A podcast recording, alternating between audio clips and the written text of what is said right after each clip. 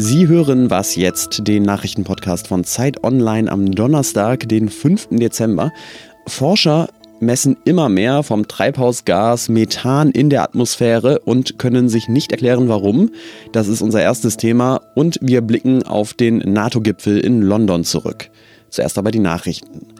In Frankreich haben die Gewerkschaften und die Opposition für heute zum Generalstreik im öffentlichen Dienst aufgerufen. Unter anderem wollen sich die Polizei, die Feuerwehr, Mitarbeiter von Krankenhäusern und Lehrerinnen beteiligen. Und auch die Gelbwestenbewegung macht mit. Erwartet werden Einschränkungen im Bahn- und Flugverkehr und viele Schulen bleiben geschlossen. Der Anlass für die Proteste ist die geplante Rentenreform von Präsident Emmanuel Macron. Macron will unter anderem das Renteneintrittsalter erhöhen und die vielen verschiedenen Rentensysteme, in die die Menschen im Moment einzahlen, durch ein einziges ersetzen.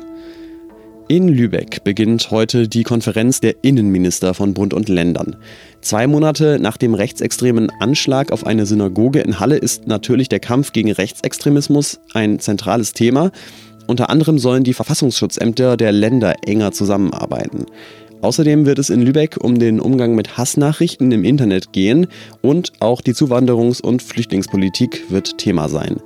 Nach Angaben der Polizei sind während der Innenministerkonferenz zwei Demonstrationen geplant, eine für das Recht auf Asyl und eine gegen staatliche Überwachung. Redaktionsschluss für diesen Podcast ist 5 Uhr. Diese Episode Was jetzt wird präsentiert von The Sooner Now, eine Initiative von Mini und Freunde von Freunden. Über die Hälfte aller Menschen lebt heute in urbanen Zentren. Im Jahr 2050 werden es fast drei Viertel sein.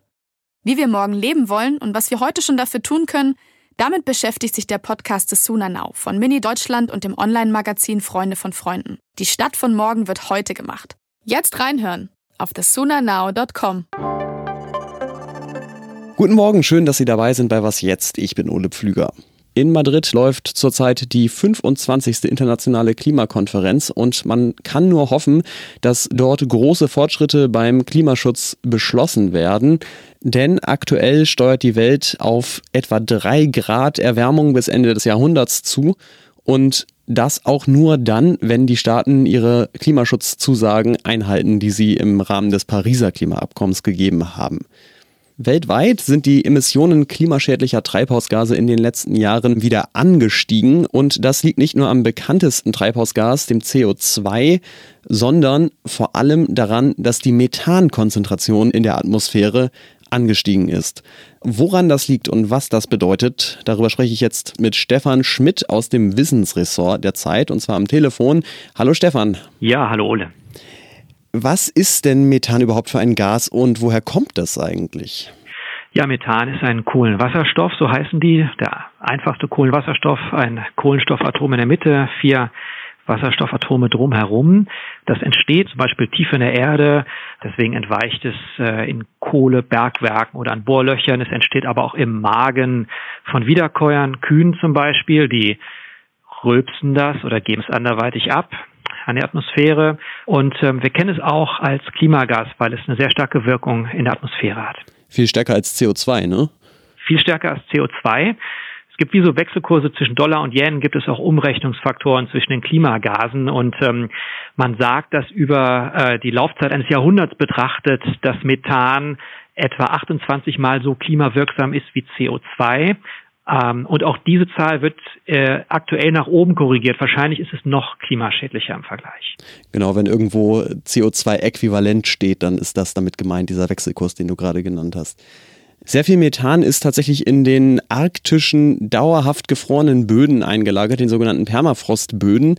Und ein Szenario, das viele Forscher befürchten, ist, dass wenn es jetzt immer wärmer wird, diese Böden tauen, das Methan in die Atmosphäre entweicht und damit den Treibhauseffekt noch weiter verstärkt.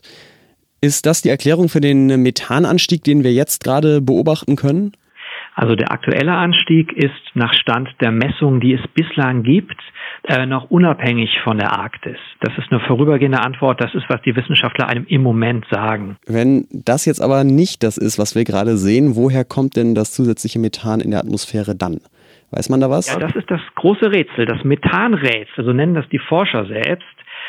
Viele tippen darauf, dass es ein Mix aus Beiträgen aus verschiedenen Quellen ist, zum Beispiel natürlichen Quellen in den Tropen, Feuchtgebiete zum Beispiel, und ähm, menschlichen Quellen in den gemäßigten Breiten, intensive Tierhaltung, äh, Öl- und Gasförderung, Stichwort Fracking.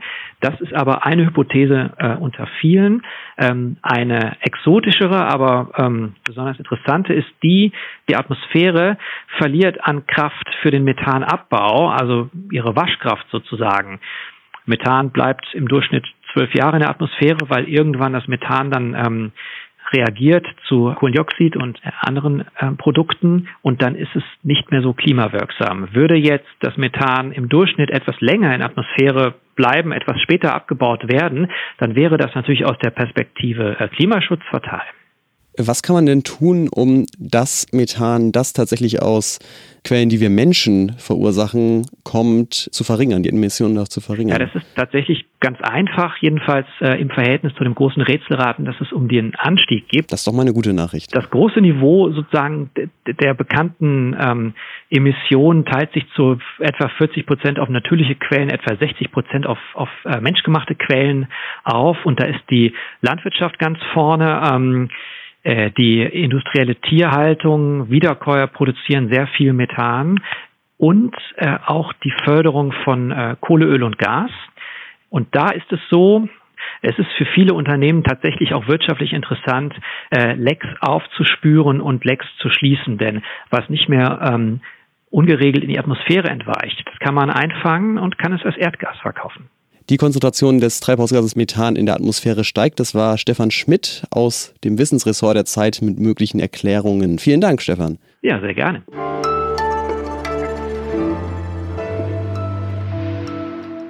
Und sonst so? Heute wird in den Niederlanden Sinterklaas gefeiert. Das ist dort eine riesige Sache, viel größer als Nikolaus in Deutschland, mit Umzügen auf den Straßen und Geschenken für die Kinder. Und seit ein paar Jahren gibt es aber Protest und zwar gegen Swarte Piet, also den schwarzen Peter, den Gehilfen von Nikolaus. Der tritt nämlich oft mit schwarzer Schminke im Gesicht und mit krauser Perücke auf. Und dieses Blackfacing empfinden viele als rassistisch während sich andere beklagen, man dürfe heutzutage ja nicht mal mehr ein Kinderfest nach alter Tradition feiern. Politikerinnen und Prominente, die diesen Brauch kritisiert haben, haben in den letzten Jahren sogar Morddrohungen erhalten.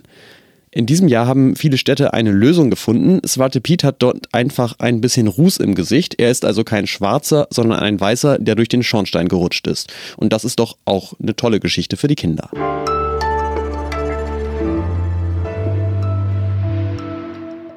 Die Staats- und Regierungschefs der NATO-Länder haben sich in den letzten zwei Tagen in London getroffen.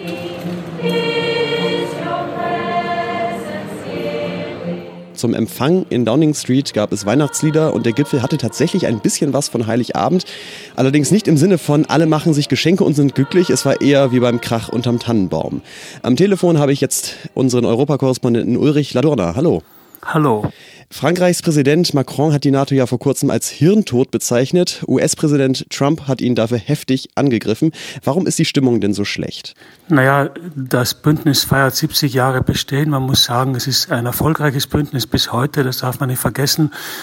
Es gibt zentrale Herausforderungen. Es gibt die Türkei als Herausforderung, es gibt Russland als Herausforderung, es gibt auch Trump als Herausforderung. Trump ist der erste amerikanische Präsident, der vor einiger Zeit offen das Bündnis in Frage gestellt hat. Und das ist die Neuigkeit. Bisher waren die USA immer berechenbar in Bezug auf das Bündnis. Das sind sie seit Trump nicht mehr. Und das ist das zentrale Problem, mit dem es die, äh, das Bündnis zu tun hat. Du hast ja eben auch schon die Türkei erwähnt. Es gibt auch ähm, Streit oder zumindest Konflikte mit dem türkischen Präsidenten Erdogan. Woran liegt das? Naja, Erdogan ist ein äh, Alleinherrscher, ich würde sagen ein Diktator. Erdogan macht das, was er will. Er ist natürlich äh, ein strategischer Partner der NATO, äh, allein schon wegen der Größe der Türkei, allein schon wegen der Größe der türkischen Armee, aber auch vor allem wegen der strategischen Lage der Türkei. Aber Erdogan ist ja letzthin in Nordsyrien einmarschiert, äh, in Absprache mit den USA, hat dort praktisch äh, die Kurden angegriffen. Die Kurden waren die, die Truppen, die haben die Truppen gestellt, die den IS, also den islamischen äh, Staat bekämpft haben, im Auftrag, wenn ich so sagen darf, des Westens. Also das war eine unschöne Sache, eine sehr ähm, hässliche Sache und äh, Macron hat sich darauf bezogen und er sagte, NATO ist Hirntod, weil niemand hat die Franzosen, noch die Briten, noch die Deutschen über diesen Einmarsch der Türken informiert und die Türkei ist ein Bündnispartner. Traditionell sieht man in der NATO ja vor allem Russland als den Hauptgegner an, ähm, aber auf diesem Gipfel war auch China ein Riesenthema. Warum? Naja, China ist äh, ohne Zweifel die aufsteigende Weltmacht. Das sind vor allem die USA, die China fürchten, aber ich glaube auch, dass Europäer guten Grund haben, sich äh, zu wappnen. Insofern glaube ich, ist es richtig, dass äh, die NATO äh, China jetzt auf den Radarschirm genommen hat. Äh, es ist ausdrücklich gesagt worden, es ist kein Feind China, aber wir müssen uns mit China dringend beschäftigen. Das ist, glaube ich, ein richtiger Schritt.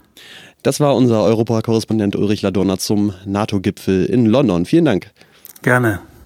Und damit sind wir am Ende von Was jetzt am Donnerstag. Vielen, vielen Dank fürs Zuhören. Werfen Sie doch gerne auch mal einen Blick in die Folgenbeschreibung. Da finden Sie nämlich weiterführende Links zu den Themen, die wir heute besprochen haben. Und den Text über Methan von Stefan Schmidt, den finden Sie auch in der aktuellen Ausgabe der Zeit, die heute ja erschienen ist. Wir freuen uns natürlich auch, wie immer, über Mails an wasjetzt.zeit.de. Ich bin Olaf Pflüger und sage Tschüss, bis zum nächsten Mal.